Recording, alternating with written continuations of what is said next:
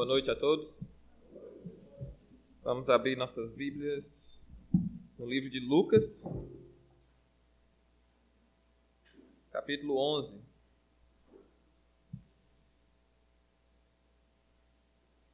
Não é o texto que eu vou pregar hoje à noite, mas o texto que eu vou pregar é muito grande, então escolhi um menor relacionado com ele. É Lucas 11, capítulo, versículo 29.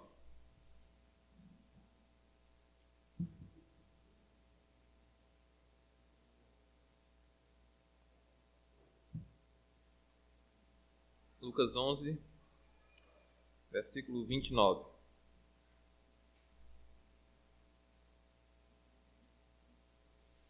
Todos têm, vamos ler a palavra do Senhor.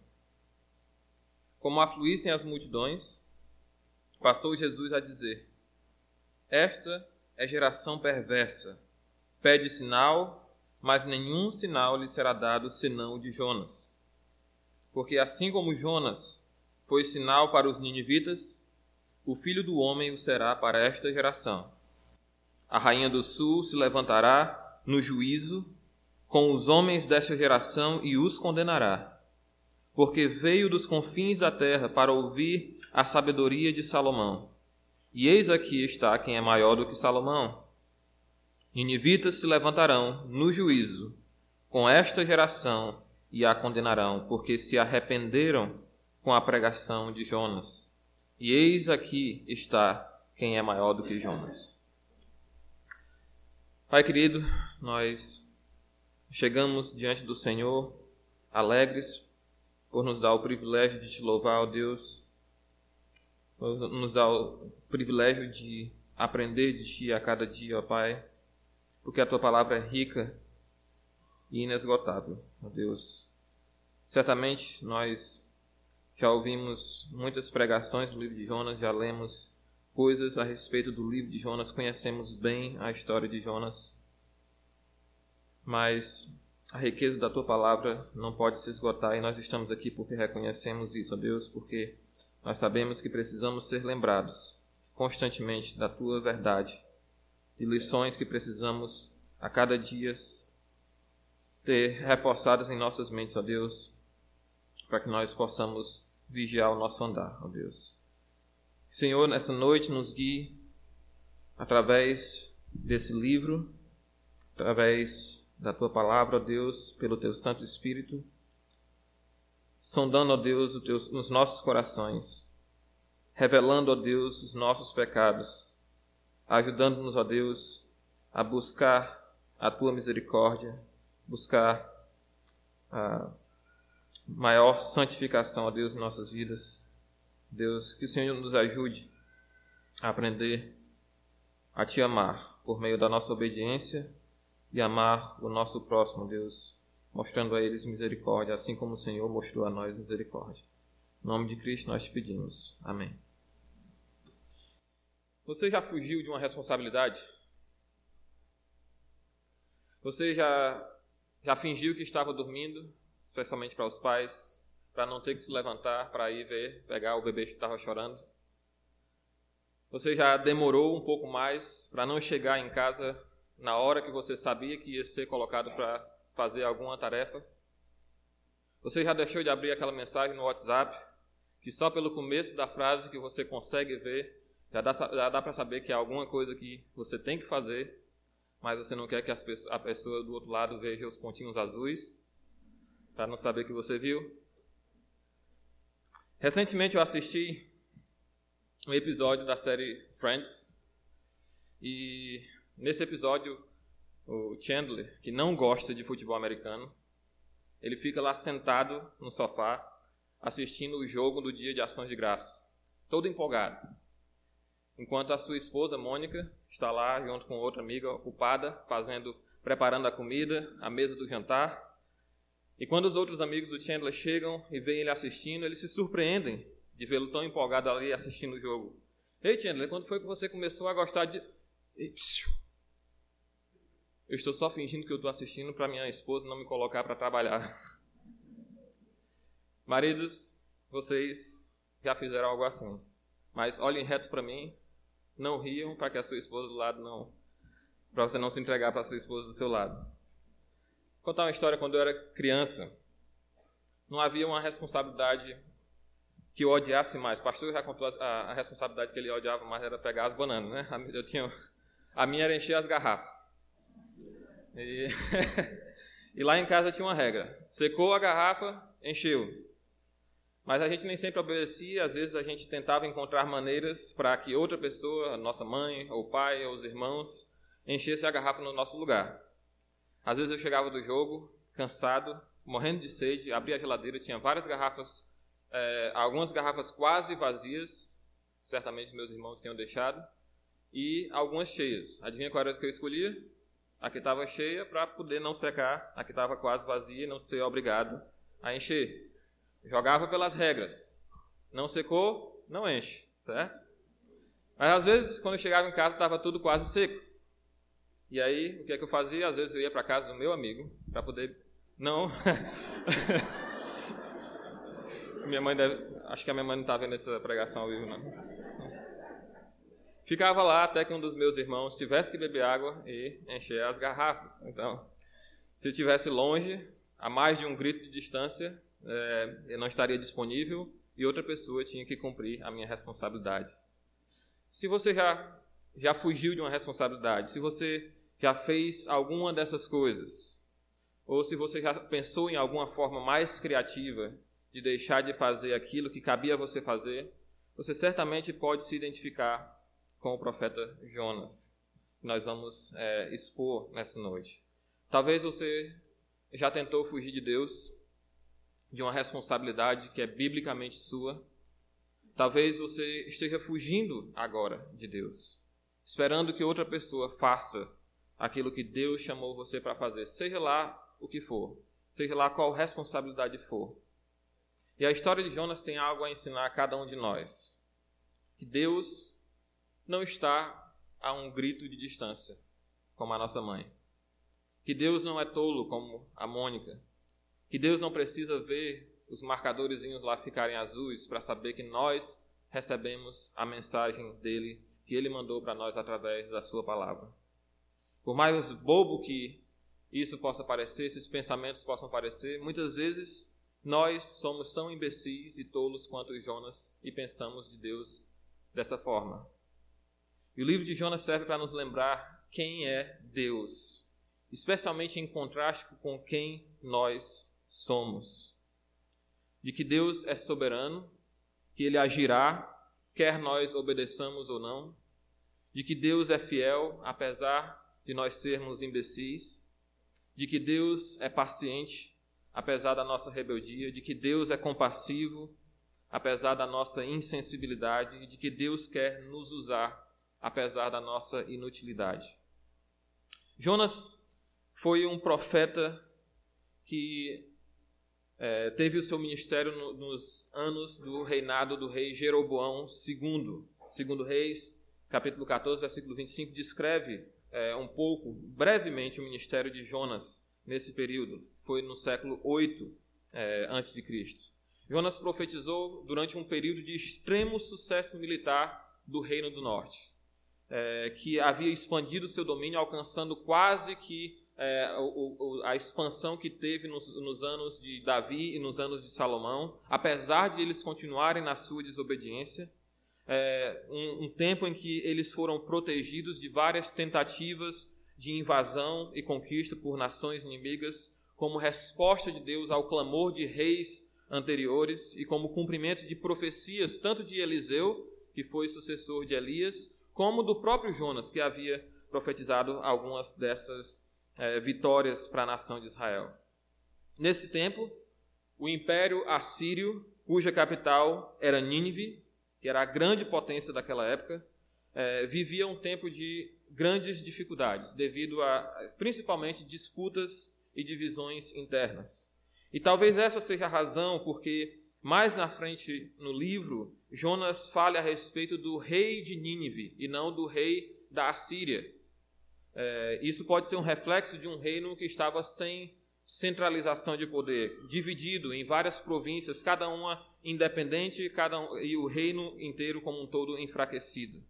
Então é nesse contexto aqui de é, de declínio do Império Assírio, que depois vai voltar a crescer e eventualmente dominar Israel, que é, Jonas recebe o seu comissionamento para profetizar juízo de Deus, não contra a sua própria nação, mas contra uma nação inimiga, que era uma ameaça ao seu povo.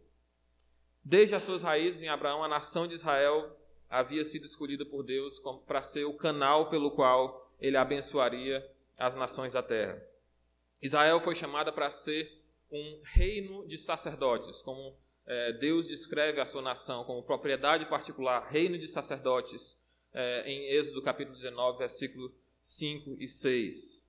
É, isso significa que Israel deveria servir como essa ponte é, entre é, Deus, o Deus de Israel, e as nações ao redor deles, através das leis de Deus que regiam o relacionamento de Deus com a sua nação. Israel deveria é, mostrar a glória de Deus, deveria atrair as nações para Deus. Elas, as nações deveriam querer conhecer esse Deus tão sábio, tão justo, é, e deveriam querer se converter a o Senhor Deus, como Deuteronômio 4, 6 e 7 fala. Quem, que, que outra nação há que tenha deuses, que tenha um Deus tão justo, um Deus tão sábio dessa forma? Então, Israel, como um reino de sacerdotes, deveria servir de mediador, nação mediadora entre Deus e, a, e os outros povos.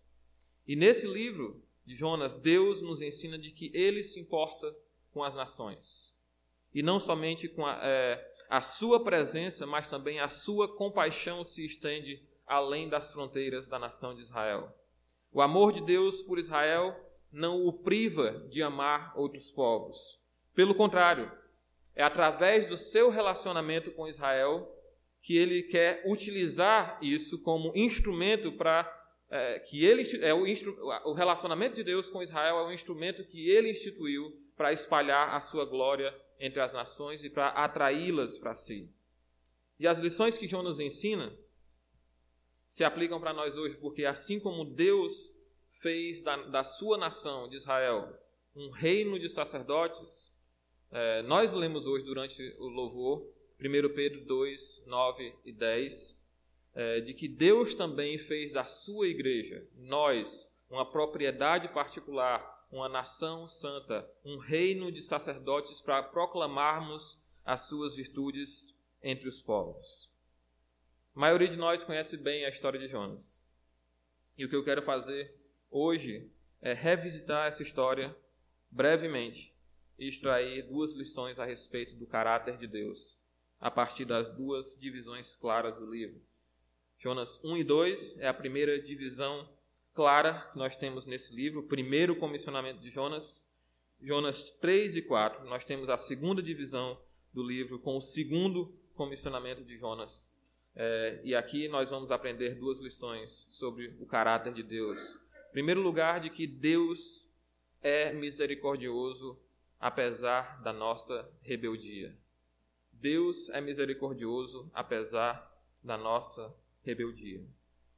O livro começa com o comissionamento urgente da parte de Deus para Jonas ir até a cidade de Nínive e proclamar a sua destruição iminente. Veio a palavra do Senhor a Jonas, filho de Amitai, dizendo: Dispõe-te, vai à grande cidade de Nínive e clama contra ela, porque a sua malícia subiu até mim.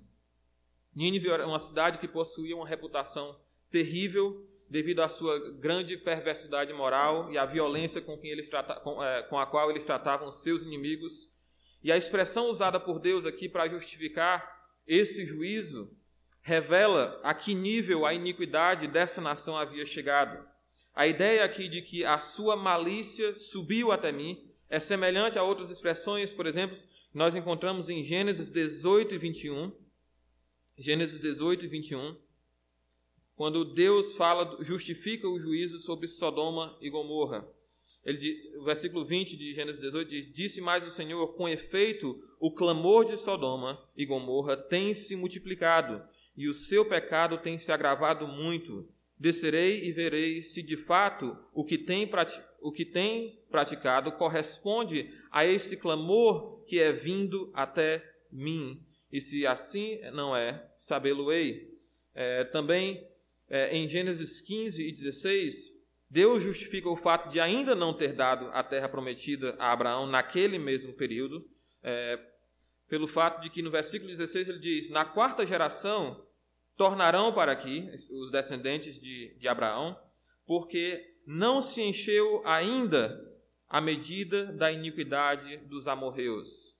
É, existe o cálice da ira de Deus, ainda não havia enchido. O cálice da ira de Deus para essas nações em Canaã, no tempo de Abraão, ainda não havia se enchido para que ele pudesse tirá-las e dar lugar à nação de Israel. Mas quanto a Nínive, é, a sua malícia tem subido até mim. O cálice da ira de Deus estava prestes a transbordar e eles precisavam ser advertidos urgentemente. E ninguém menos do que um profeta de Deus, da nação que Deus escolheu para ser um reino de sacerdotes, para ser, ser comissionado para essa tarefa de anunciar, de mediar a mensagem de Deus para uma nação pagã. Mas o que você jamais esperaria de um homem de Deus, de um profeta de Deus, acontece aqui. Ele resolveu desafiar a Deus e empregar a urgência que Deus exigiu. Dispõe-te, a ideia aqui é de urgência, dispõe-te e vai, vai agora mesmo ele usou essa disposição que Deus exigiu dele, essa urgência que Deus exigiu dele, para fugir de Deus. Versículo 3: Jonas se dispôs, mas para fugir da presença do Senhor. Jonas foi para a direção oposta à vontade de Deus. O texto revela que o destino escolhido dele foi a região de Tarsis. Tarsis. Jonas se dispôs, mas para fugir da presença do Senhor, para Tarsis e tendo descido a Jope, achou um navio que ia para Tarsis. Pagou, pois, a sua passagem e embarcou nele para ir com eles para Tarsis, para longe da presença do Senhor. Não há como nós termos certeza aonde exatamente é a localização exata de Tarsis, mas se trata de uma região comumente associada com terras distantes. O Salmo 72 é, fala de Tarso, versículos 8 a 10, Salmo 72, versículos 8 a 10 diz: Domine ele de mar a mar, desde o rio até os confins da terra. Curvem-se diante dele os habitantes do deserto e os seus inimigos lambam o pó. Paguem-lhe paguem tributos os reis de Tarsis e das ilhas, os reis de Sabá e Sebá lhe ofereçam presentes. Então, Aqui, Tarsis está associado com esse domínio de mar a mar, do rio até os confins da terra. Isaías 66 também menciona Tarsis nesse mesmo contexto de terras distantes que pertencerão ao domínio do Senhor quando ele instituiu o seu reino sobre a terra. É, Isaías 66, 19 diz: Porei entre elas um sinal, e alguns dos que foram salvos enviarei às nações, a Tarsis, Pu, Lude, é, que ativaram com o arco a Tubal e Javã até as terras do mar mais remotas, que jamais ouviram falar de mim, nem viram a minha glória. Eles anunciarão entre as nações a minha glória. Estudiosos concordam que provavelmente se trata de algum lugar onde hoje é a Espanha, do outro lado do mar Mediterrâneo, cerca de 3 mil quilômetros de distância é, ao longo do mar Mediterrâneo, do outro lado, é, a oeste de Israel. E isso significa, se você souber onde é Nínive, que fica a leste de Israel, a nordeste de Israel, que Jonas tomou a direção exatamente oposta que Deus havia designado aí. Jonas preferiu a viagem mais longa. Jonas preferiu os perigos de um mar difícil, de difícil navegação, de condições imprevisíveis, Jonas preferiu pagar caro do seu bolso para embarcar em um navio do que obedecer aquilo que Deus lhe havia ordenado. Ele preferiu ir para longe da presença do Senhor, que ele julgava estar confinada à nação de Israel e ao templo, como ele diz lá no, capítulo 2, versículo 4, do que cumprir a, vontade de Deus é, de trazer a sua revelação a um povo pagão. Eu não acho que Jonas concebia Deus como não sendo onipresente, como não estando em todos os lugares. Talvez ele até conhecesse o Salmo 139, escrito por Davi, seu antecessor. É, quando questionado, Jonas confessa que ele serve ao Deus do céu, que criou o mar e a terra seca. Eu penso que o ponto de Jonas em dizer aqui que ele queria ir para longe da presença do Senhor é que ele não queria estar disponível. Eu não quero estar disponível ao Senhor. Eu quero forçar ele a ter que escolher outra pessoa para ir no meu lugar. E Jonas então tomou a sua rota de fuga. Versículo 3 diz que ele desceu, tendo descido a Jope. Nós não devemos ignorar o uso do verbo descer aqui em Jonas. Existem vários jogos de palavras aqui no livro de Jonas, e um deles envolve o verbo descer.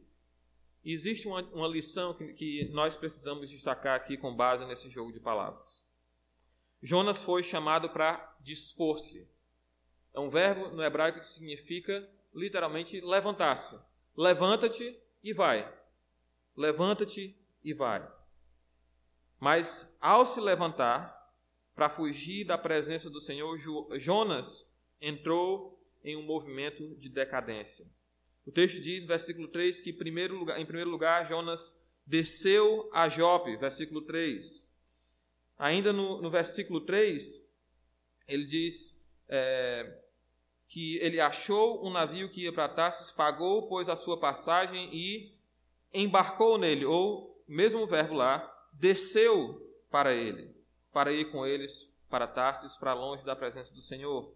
Versículo 5, depois de descrever a tempestade e o desespero dos marinheiros, é, o final lá do versículo 5 diz: Jonas, porém, havia descido ao porão do navio e se deitado e dormia profundamente.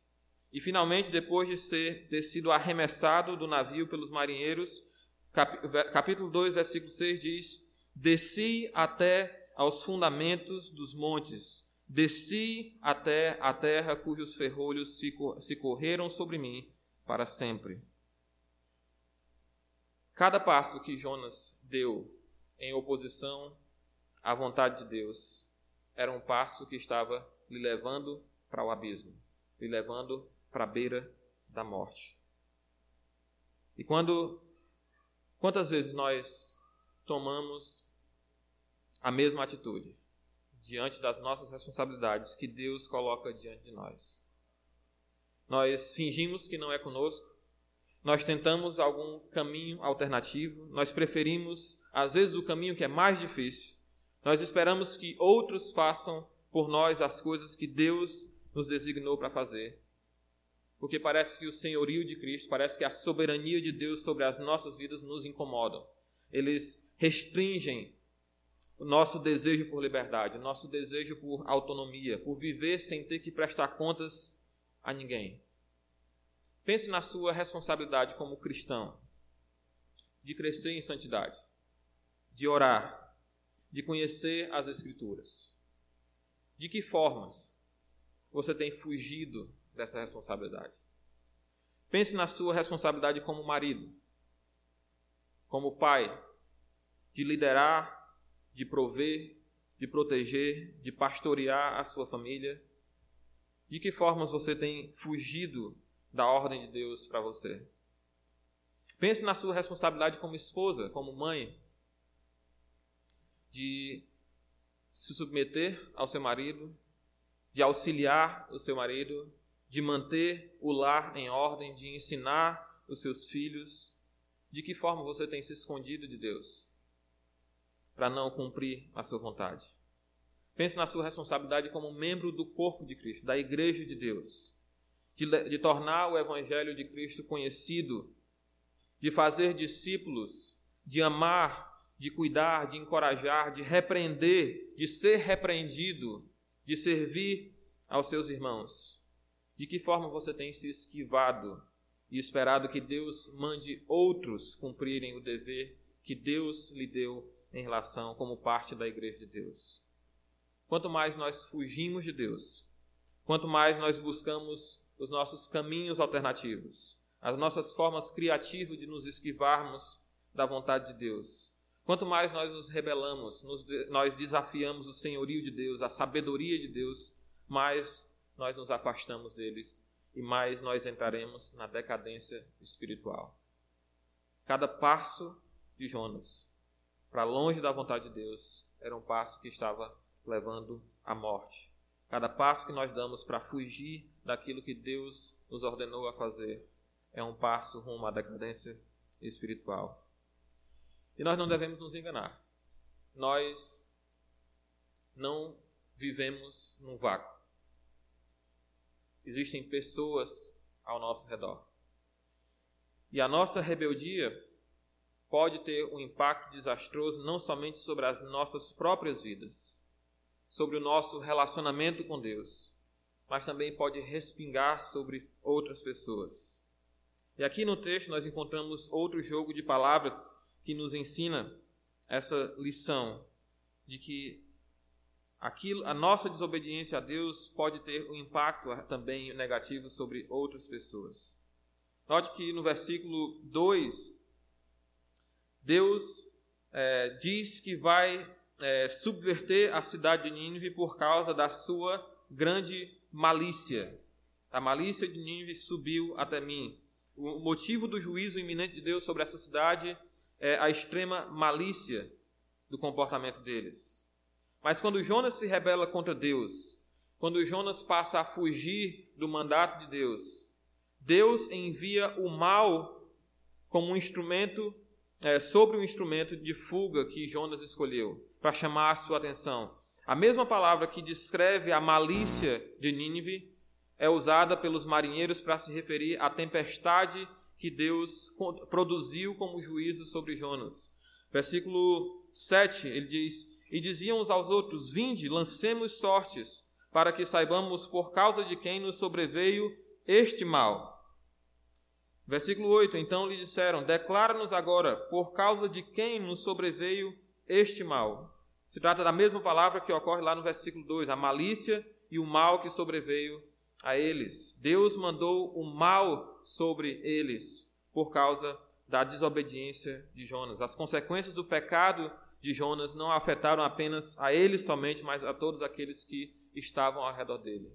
Nós não devemos esquecer disso quando nós sequer cogitarmos fugir da vontade de Deus, pecar contra Deus, nos rebelarmos contra a sua vontade.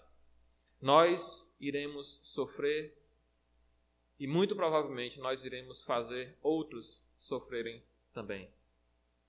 Mas também nós não devemos esquecer da principal lição sobre o caráter de Deus nessa primeira parte do livro, que é de que Deus é misericordioso apesar da nossa rebeldia.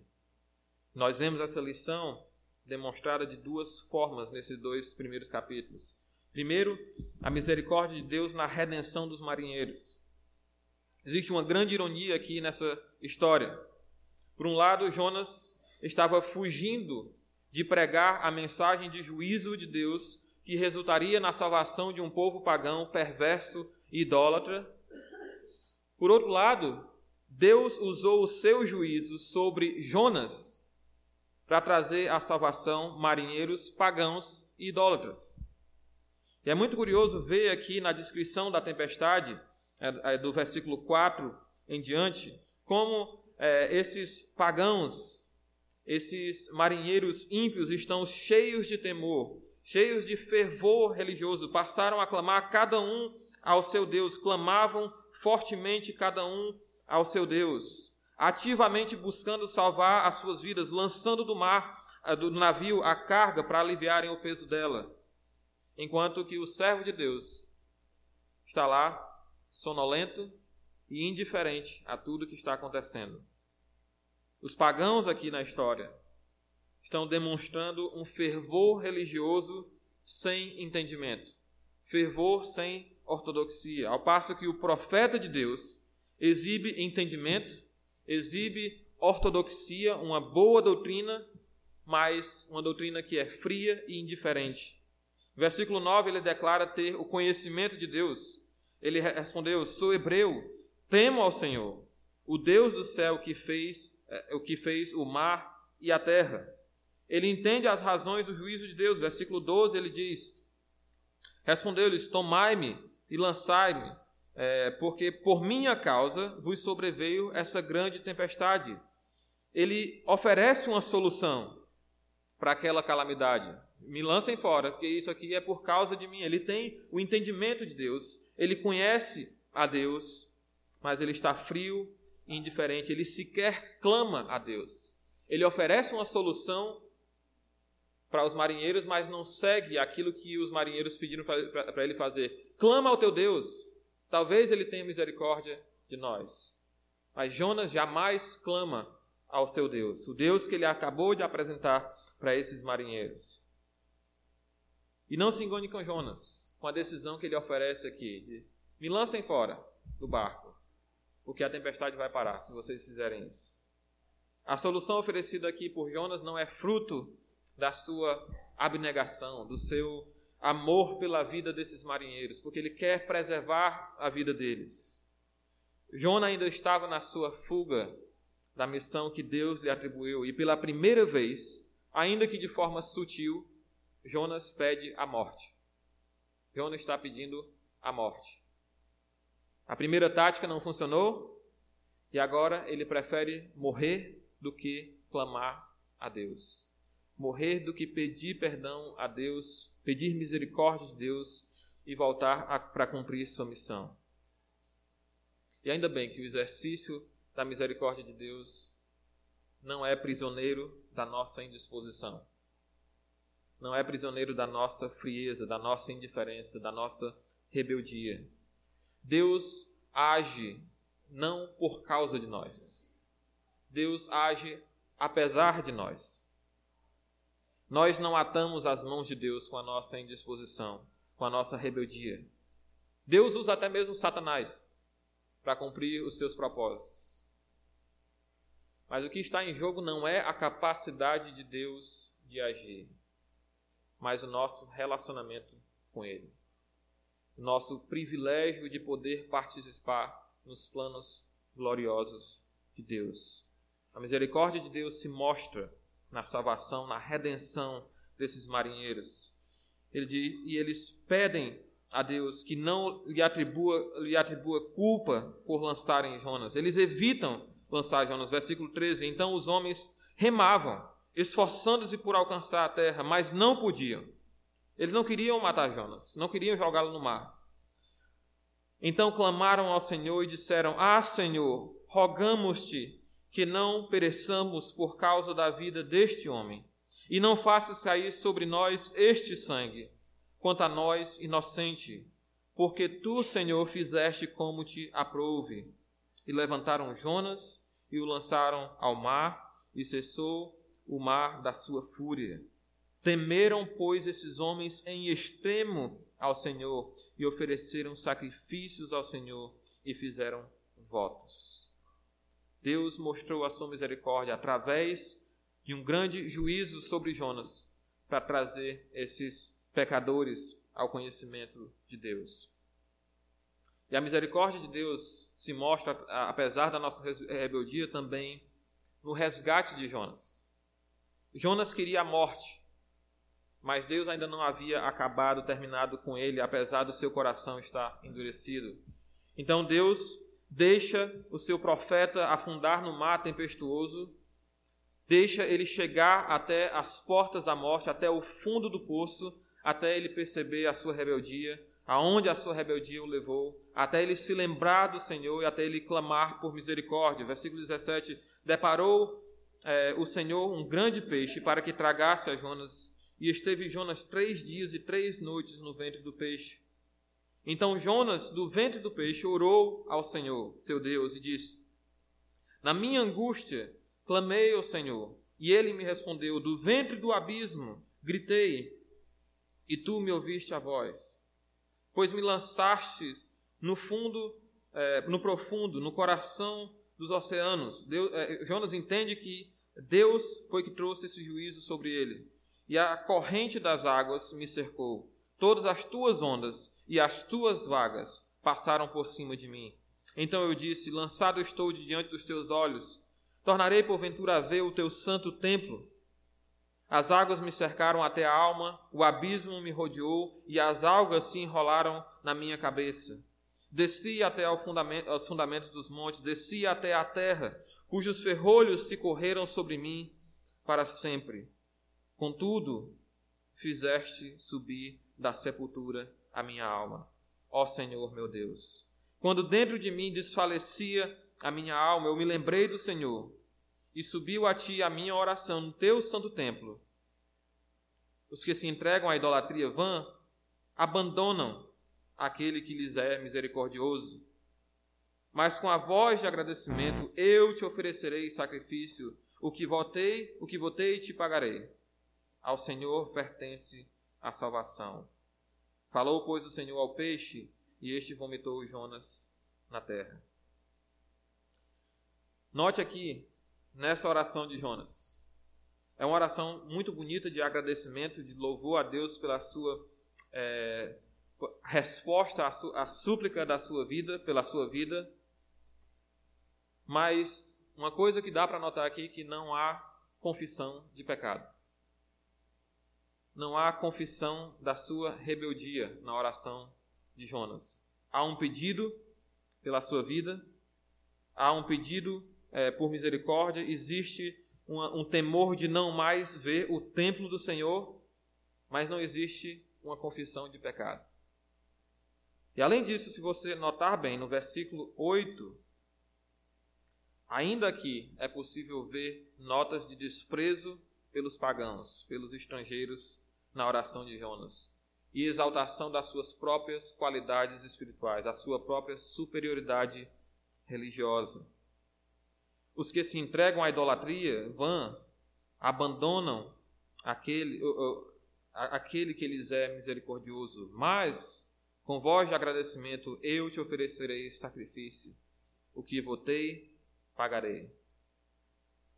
Jonas provavelmente está se referindo aqui aos marinheiros é, como aqueles que se dedicam à idolatria. Don, eh, Jonas não, não estava lá para ver a expressão de arrependimento daqueles marinheiros, para ver o temor com que eles temeram a Deus, para ver os sacrifícios que eles ofereceram, para ver os votos que eles fizeram. Ele já havia sido lançado ao mar. Então Jonas ainda se refere a eles de forma negativa, aos que se entregam à idolatria vã, abandonam aquele que lhes é misericordioso. Talvez Jonas esteja se referindo a si mesmo, como aquele que lhes foi misericordioso. Mas eu te oferecerei sacrifício, o que votei, eu te pagarei. Cala a boca, Jonas. Os outros ofereceram sacrifício. Os outros também fizeram votos. Você não é em nada superior a esses pagãos. E apesar da imbecilidade, da tolice do profeta, Deus permanece fiel. De fato, não gosto, não gosto tanto desse tipo de, é, de análise, mas o nome de Jonas significa pombo. E é uma, essa é uma ave que comumente é utilizada para se referir a pessoas que são estúpidas, sem entendimento. É, Oséias 7, versículo 11, compara Israel como um pombo, que é estúpido, que é sem entendimento. E esse é o retrato de Jonas aqui. Estúpido e sem entendimento. E o nome do seu pai, Jonas, Amitai, significa minha fidelidade, minha lealdade. Jonas, o sem entendimento, é filho da minha fidelidade. E é o que nós vemos aqui. Apesar do profeta ser um tolo. Apesar de ser estúpido, Deus ainda permanece fiel. Jonas foi alcançado pela misericórdia de Deus, que milagrosamente preparou um grande peixe para tragar o profeta do fundo dos mares e para recuperá-lo com vida em terra.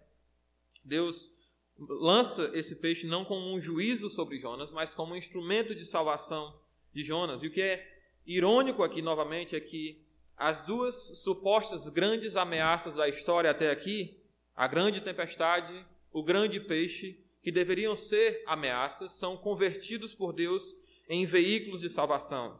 A tempestade conduziu os marinheiros ao conhecimento e ao temor do Deus do céu que criou a terra seca e o mar. E o peixe conduziu Jonas de volta à terra para que ele tivesse outra chance de cumprir a sua missão. Deus ama a obediência e misericordiosamente preservou Jonas e o trouxe de volta para redirecionar o seu curso, para torná-lo um servo obediente. E ao ler essa primeira parte do livro eu me alegro, porque ela mostra o fato de que Deus não desiste de nós, mesmo quando nós buscamos nos afastar dele. Mesmo quando as nossas orações são imperfeitas, manchadas pelo nosso orgulho, manchadas pelo nosso interesse próprio. Deus não desiste de nós. Mas nós devemos lembrar, aprender uma lição aqui também de não sermos tolos como Jonas, de não esperarmos até o fundo do poço, até onde nós não podemos descer mais para clamar a Deus por restauração. Deus é misericordioso, apesar da nossa rebeldia. Essa é a primeira lição sobre o caráter de Deus. A segunda nós vemos no capítulo 3, no capítulo 4. E é a lição de que Deus é misericordioso apesar da nossa hipocrisia. Depois de aprender uma lição, Jonas estava de volta à estaca zero. E como diziam os antigos, né? O preguiçoso trabalha duas vezes. O preguiçoso trabalha mais do que o trabalhador. Então Deus recomissiona Jonas. E dessa vez versículo 3 do capítulo 3, o mais dá lugar ao pois.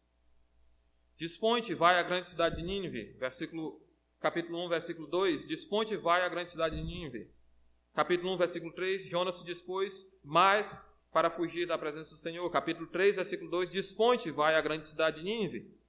Versículo 3 diz, levantou-se Jonas, ou dispôs-se Jonas, mesmo verbo, Levantou-se, pois, Jonas, e foi a Nínive. O mais dá lugar ao pois, a fuga da presença do Senhor dá lugar ao alinhamento com a vontade do Senhor. Jonas começou então a percorrer a cidade, anunciando o juízo de Deus, o juízo iminente de Deus, por causa da sua grande maldade. Diz versículo 4: Começou Jonas a percorrer a cidade caminho de um dia, e pregava e dizia: Ainda quarenta dias, e Nínive será subvertida. O que é mais impressionante nessa história aqui, o maior de todos os milagres dessa história, Deus mandou uma tempestade miraculosa, Deus mandou miraculosamente um grande peixe, mas o maior de todos os milagres que nós vemos aqui na história de Jonas é essa salvação impressionante. Os ninivitas creram em Deus e proclamaram um jejum e vestiram-se de panos de saco, desde o maior até o menor. Essa é uma expressão que inclui todas as pessoas de Nínive. A, a Bíblia utiliza desse tipo de, de linguagem, é, que pega um extremo inferior e um extremo superior para dizer que tudo no meio está incluído. No princípio criou Deus os céus e a terra.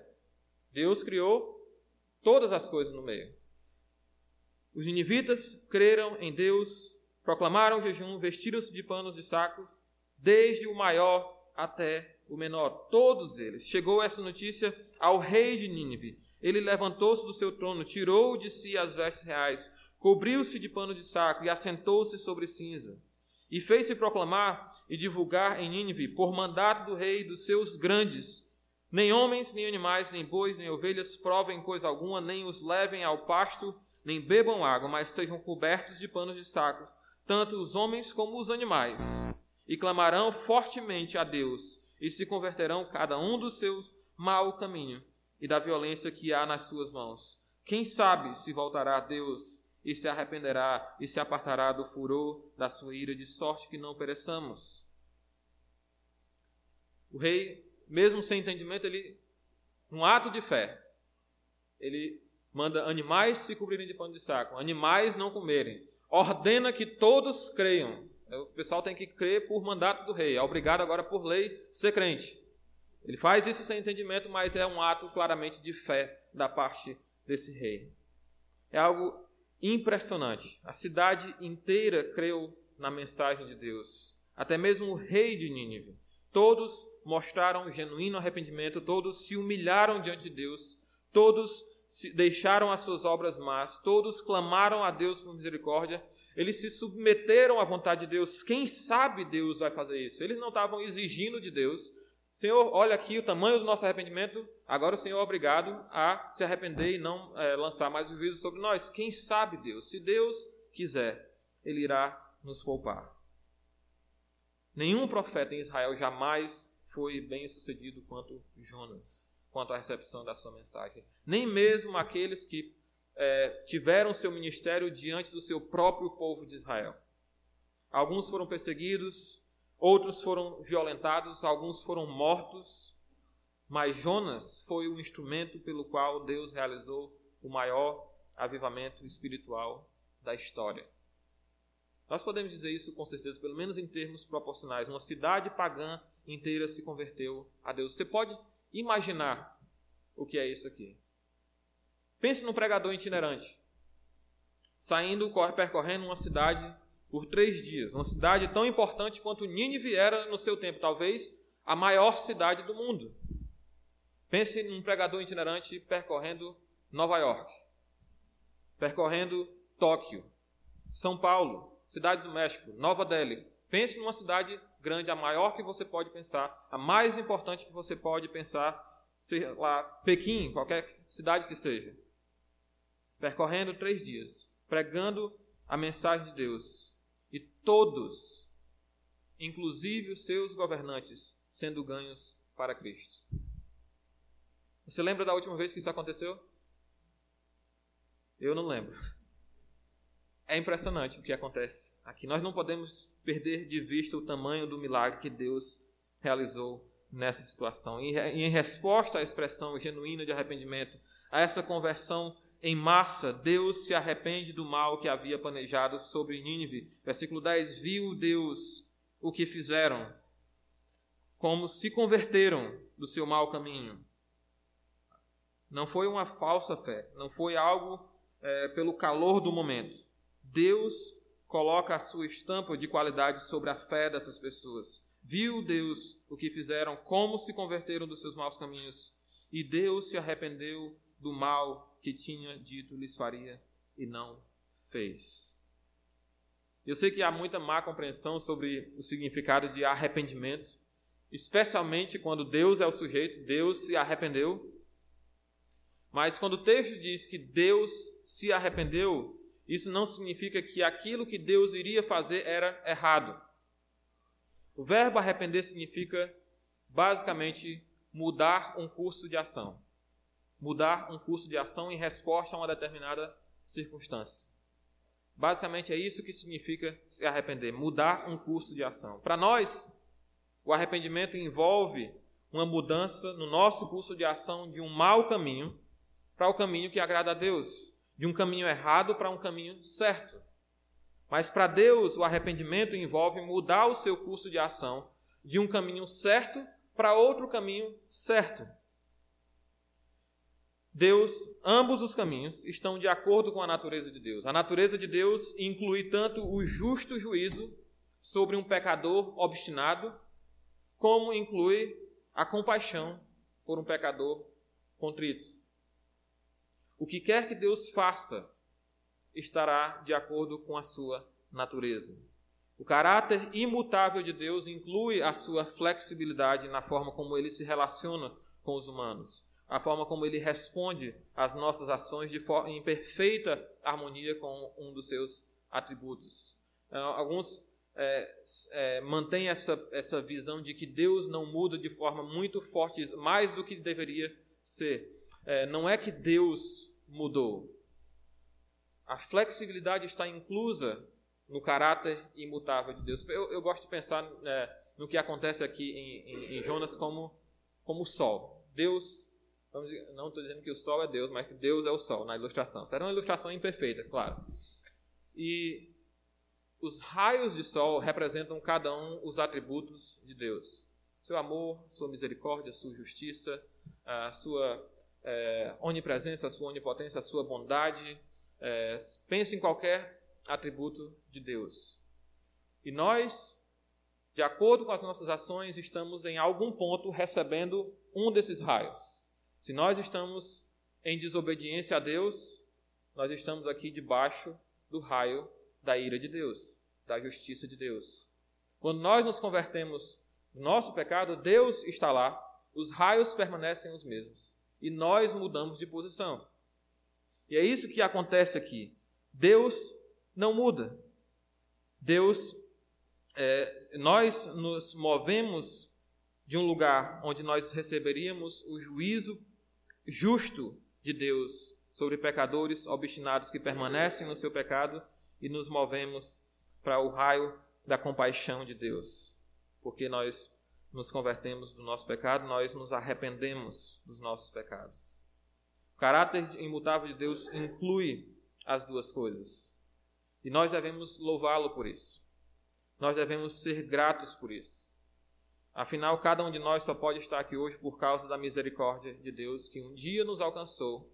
E não só um dia nos alcançou, mas que nos acompanha a cada dia. Você pode imaginar o quanto Jonas devia estar empolgado, talvez só quem não conhece a Bíblia sabe que.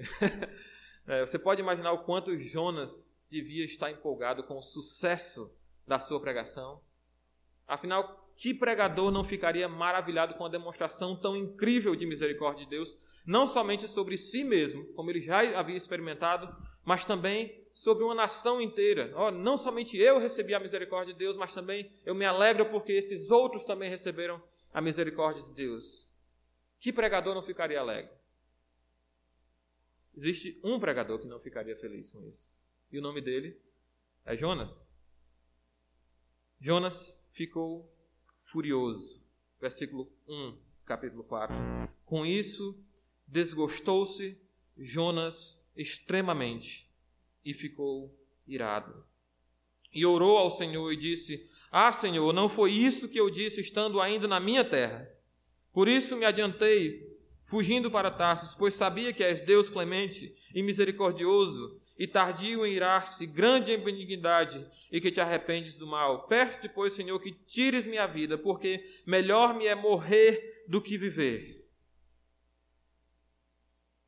Você pode acreditar no que você está ouvindo? Jonas considera má a resposta de Deus. É literalmente o que ele está dizendo, e isso foi mal para Jonas, um grande mal. O versículo 1 aqui, com isso desgostou-se Jonas. É, literalmente, isso foi mal para Jonas, um grande mal, e ele ficou irado. Deus considerou má a resposta de Deus. Ele revela o real motivo da sua fuga aqui no versículo, é, no versículo 2. Não foi isso que eu disse estando ali na minha terra, é porque eu sabia que o Senhor é um Deus clemente, misericordioso, tardio iraça, grande em benignidade e que se arrepende do mal. Jonas, Jonas não evitou a todo custo ir para Nínive, proclamar juízo de Deus contra ela, porque ele temia os ninivitas. A reputação deles certamente era uma reputação terrível ou porque ele achava que seria alvo da crueldade dessa nação pagã. O problema de Jonas não era covardia. O problema de Jonas era ódio, racismo e um nacionalismo cego e egoísta que inverte o propósito de Deus para a nação de Israel. A nação de Israel foi instituída por Deus para ser um reino de sacerdotes, para proclamar para abençoar todas as famílias da terra. Mas o nacionalismo de Jonas o privava de amar outras nações. Ele não fugiu porque ele não entendeu bem o propósito de Deus, ou porque achou que Deus estava colocando em risco em vão. Ah, Deus vai me colocar nessa nação tão perigosa e eu sei que eles não vão se converter de jeito nenhum. Não foi isso o pensamento de Jonas. Deus não, ele, ele não Jonas não fugiu porque ele não entendeu bem o propósito de Deus, ele fugiu porque ele entendeu bem demais. Ele entendeu bem demais. E Jonas nos abre uma janela para nós entendermos seus, o seu raciocínio. Ele pensou consigo mesmo: mas se Deus, se Deus quer realmente destruir essa nação inimiga, por que, que ele se dá o trabalho de avisá-lo? Se Deus quer realmente destruir essa nação, por que dá a eles 40 dias? Aliás, essa foi uma das críticas do, do, do Trump ao Obama sobre a forma como ele lidou com o Estado Islâmico. Né? Quando eles vão fazer uma operação contra o Estado Islâmico, eles avisam, na próxima semana nós vamos atacar vocês. E aí dava tempo deles fugirem e nunca conseguiam. Então, Jonas está pensando a mesma coisa aqui. Se Deus quer realmente destruir eles, por que avisá-los? Por que dar 40 dias para eles? Por que não destruí-los imediatamente? Ah, Senhor, eu conheço o teu caráter, eu sei que o Senhor está pensando. Deve haver um si na mensagem do Senhor que o Senhor não me revelou. Mas se o Senhor salvar essa nação, se eles se arrependerem dos seus pecados, se eles passarem a servir ao Senhor, isso será uma vergonha para a nossa nação. Nós temos nos rebelado contra ti, nós temos sido endurecidos contra as, tu, as tuas advertências, e essa nação pagã se converter, o Senhor aceitá-los, isso vai ser uma grande vergonha para nós. Esse era o pensamento de Jonas. Seu nacionalismo cego o impedia de ter misericórdia. Seu nacionalismo cego o fez odiar essa nação e querer a destruição deles, porque ele sabia que na mensagem do Senhor havia um si implícito. Se eles se converterem, eu vou me arrepender do mal que eu planejo fazer contra eles. E Jonas estava certo. O próprio Senhor Jesus confirmou o seu raciocínio na passagem que nós lemos no começo aqui. Quando ele se refere à, à salvação dos ninivitas, capítulo 11, versículo 32 diz: Ninivitas se levantarão no juízo contra esta geração e a, e a condenarão, porque se arrependeram com a pregação de Jonas. E eis aqui está quem é maior do que Jonas. A geração dos tempos de Jesus não era diferente do próprio Jonas, com seu nacionalismo, com a sua, o seu exclusivismo. Jesus declara que os ninivitas participarão do julgamento dos israelitas legalistas daqueles que se endureceram à pregação de Jonas, que se endureceram como Jonas, que se endureceram como os fariseus nos tempos de Jesus. Jonas entendeu muito bem o propósito de Deus, mas ele trabalhou para frustrá-lo. Jonas era um hipócrita. Exteriormente ele estava obedecendo a Deus, mas internamente ele estava questionando a vontade de Deus. Ele estava questionando a misericórdia de Deus. Tudo na história obedeceu a Deus. As nuvens obedeceram a Deus, o mar obedeceu a Deus. Os marinheiros pagãos obedeceram a Deus. A planta obedeceu a Deus, o peixe obedeceu a Deus, o verme que ele vai mandar sobre a planta obedeceu a Deus. O vento abrasador que Deus vai enviar sobre a planta mais à frente no capítulo obedeceu a Deus. Mas o profeta de Deus questionou a vontade de Deus, desafiou a Deus. Jonas preferiu novamente a morte. Tira minha vida, porque melhor me é morrer do que viver. Jonas preferiu a morte a ver a misericórdia de Deus alcançando aqueles a quem ele odiava, aqueles que ele considerava indignos, inferiores. Ele preferiu a morte do que ser conhecido como o canal pelo qual Deus trouxe salvação para essas famílias da terra. Deus, é, é, é, Jonas preferiu morrer do que ser o canal pelo qual as bênçãos de Deus alcançaram os ninivitas. E o profeta mimado aqui precisa aprender mais uma lição. Capítulo 4, versículo 4: E disse o Senhor: É razoável essa tua ira? Qual a resposta de Jonas? Silêncio silêncio. Então Jonas saiu da cidade, assentou-se. Não estou pedindo para fazer silêncio, não, certo? Falando que a resposta de Jonas foi silêncio. Então Jonas saiu da cidade e assentou-se ao oriente da mesa, e ali fez uma enramada, e repousou debaixo dela, à sombra, até ver o que aconteceria à cidade. Então fez o Senhor nascer uma planta que subiu por cima de Jonas para que fizesse sombra sobre a sua cabeça, a fim de o livrar do seu desconforto. Jonas, pois, se alegrou em extremo por causa da planta. Mas Deus, no dia seguinte, ao subir da alva, enviou um verme, o qual feriu a planta e esta secou. Em nascendo o sol, Deus mandou um vento calmoso oriental. O sol bateu na cabeça de Jonas de maneira que desfalecia, pelo que pediu para si a morte, dizendo: Melhor me é morrer do que viver. Então Deus perguntou a Jonas: É razoável essa tua ira por causa da planta? Ele respondeu: É razoável a minha ira até a morte. Tornou o Senhor: Tens compaixão da planta que te não custou trabalho, a qual não fizestes crescer, que numa noite nasceu e numa noite pereceu, e não hei de eu ter compaixão da grande cidade de Nínive, em que há mais de 120 mil pessoas que não sabem discernir entre a mão direita e a mão esquerda, e também muitos animais. Deus ama a misericórdia. Novamente, Deus preserva Jonas. Deus persevera com Jonas para redirecionar o seu curso e torná-lo um servo compassivo. Não somente um servo obediente, mas também um servo compassivo enquanto Jonas ainda estava esperando fora da cidade para ver talvez o fogo de Deus descendo no, no final do prazo de 40 dias. Ó, Deus disse que foi 40 dias, então vou ficar aqui pelos 40 dias esperando que Deus vá destruir a cidade. Jonas ficou com essa expectativa lá fora, esperando a destruição da cidade, para ver o que aconteceria. Enquanto ele estava lá, Deus providenciou miraculosamente uma planta para lhe dar sombra, para aliviar o calor escaldante do deserto. De um dia para o outro, a ira de Jonas se transforma em alegria. Alegria extrema por causa da planta, mas o que vem fácil, vai fácil. Deus tira o conforto do profeta e além do sol escaldante, Deus envia um vento abrasador que faz com que a ira do profeta transborde ao ponto de ele quebrar o seu silêncio. Ele desafiou a Deus com o seu silêncio.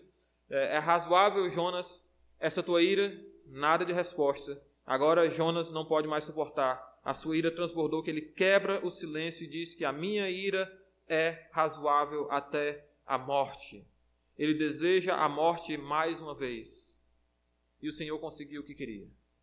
O Senhor conseguiu agora desferir o golpe de misericórdia. Não sobre a vida de Jonas para tirá-la, mas sobre a consciência de Jonas. Ele agora confronta o profeta com a inversão de valores dele. Você tem misericórdia de uma planta? Você tem misericórdia de uma planta que não te custou nada, tão passageira, cresce num dia, morre no outro, e você tem, não tem misericórdia de pessoas? A planta não te custou nada, você tem misericórdia deles? É o mesmo princípio que Jesus emprega lá no Sermão do Monte. Não valeis vós muito mais do que os lírios de Salomão. Deus cuida das plantas, vocês não valem muito mais. Deus cuida dos pássaros, vocês não valem muito mais. Jonas havia invertido essas prioridades. O seu racismo lhe fechou os olhos, corrompeu a sua forma de pensar. E Deus aqui literalmente queima a consciência de Jonas. Queima a consciência do seu servo para moldá-lo em um servo de acordo com o seu caráter, para fazê-lo entender a sua misericórdia e produzir nele também misericórdia. E, novamente, outra ironia na história. Outras duas ameaças são usadas como instrumentos de Deus para redenção e restauração. A mensagem de juízo era uma ameaça. Deus a usou para salvar a Nínive. O calor escaldante, o sol e o vento também eram uma ameaça à vida de Jonas. E Deus usou isso para entrar na sua consciência e restaurá-lo e moldá-lo ao seu caráter. E o que nós vemos Deus fazendo com Jonas é boa notícia para nós. Que frequentemente nos vemos com as mesmas atitudes, com a mesmo, o mesmo desejo de autonomia, os mesmos preconceitos, a mesma insensibilidade, a mesma inversão de valores daquilo que realmente importa, com a mesma arrogância, com a mesma hipocrisia, com o mesmo desprezo para com aqueles que deveriam ser alvos do nosso amor. Deus não nos deixará. Deus há de completar a obra que ele iniciou em nós, mesmo que para isso Deus tenha que nos ferir. Mesmo que ele tenha que nos ferir.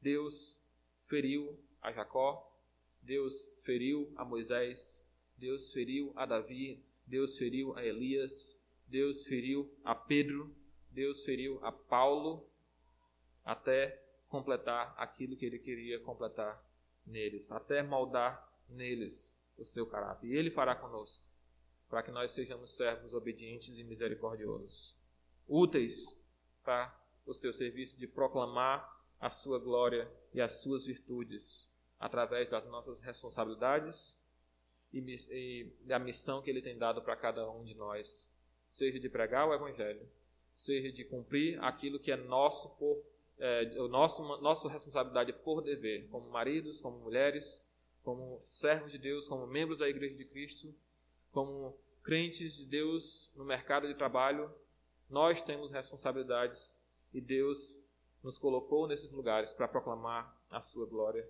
a sua virtude. É interessante que a história de Jonas termina com um final aberto. Termina com uma pergunta: e não hei de Deus ter misericórdia da grande cidade de Nínive, em que há mais de 120 mil pessoas que não sabem discernir entre a mão direita e a mão esquerda, e também muitos animais. É um final abrupto, um final aberto, que nos deixa imaginando o que foi que aconteceu. Jonas se arrependeu. Jonas se revoltou ainda mais contra o Senhor. O final aberto é proposital. É um artifício retórico poderoso para nos envolver na narrativa. O autor não perdeu a última página. O autor não esqueceu de terminar a história. O autor deixou esse final aberto para que nós permaneçamos imaginando e meditando. Se fosse você, qual seria a sua resposta para Deus? Nós jamais saberemos a reação de Jonas, mas nós podemos sondar o nosso coração para saber qual seria a nossa reação e talvez nos arrependermos se o que nós acharmos dentro de nós não for é, não estiver em consonância com o caráter de Deus. Pai querido, nós te louvamos a Deus por sermos lembrados hoje da tua grande misericórdia, Pai. Ó Deus, nós somos servos inúteis. Nós não fazemos mais do que o Senhor nos manda. Mas o Senhor, Deus, se agradou em nos usar como igreja do Deus vivo, como um reino de sacerdotes para proclamar as tuas virtudes. Ó Deus, quão maravilhoso é o fato de que o Senhor deseja nos usar. Nós não entendemos porquê, ó Pai, mas nós sabemos que essa é a tua vontade. Que, ó Pai, faz de nós, ó Deus, servos obedientes. Faz de nós misericordiosos. Deus, nos livre do egoísmo que se alegra com a misericórdia de Deus sobre as nossas próprias vidas, mas não tem desejo, ó Deus, de estendê-la na vida de outras pessoas, ó Pai. Deus, que o Senhor possa, se preciso, nos ferir. Que nós possamos, ó Deus, alegremente ser feridos pelo Senhor, se isso é o que é necessário, ó Deus, para nos moldar segundo a imagem do Teu Filho. Em nome de quem nós oramos. Amém.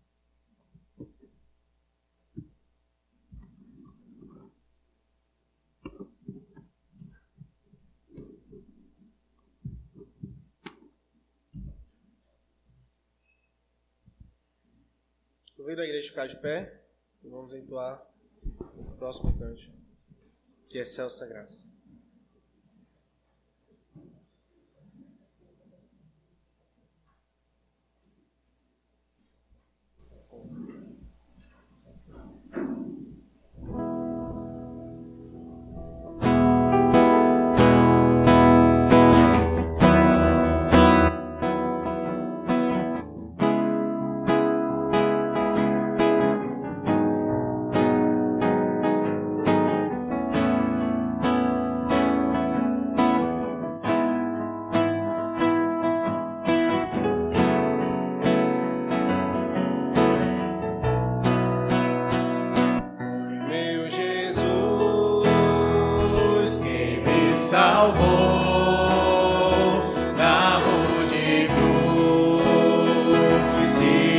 Semana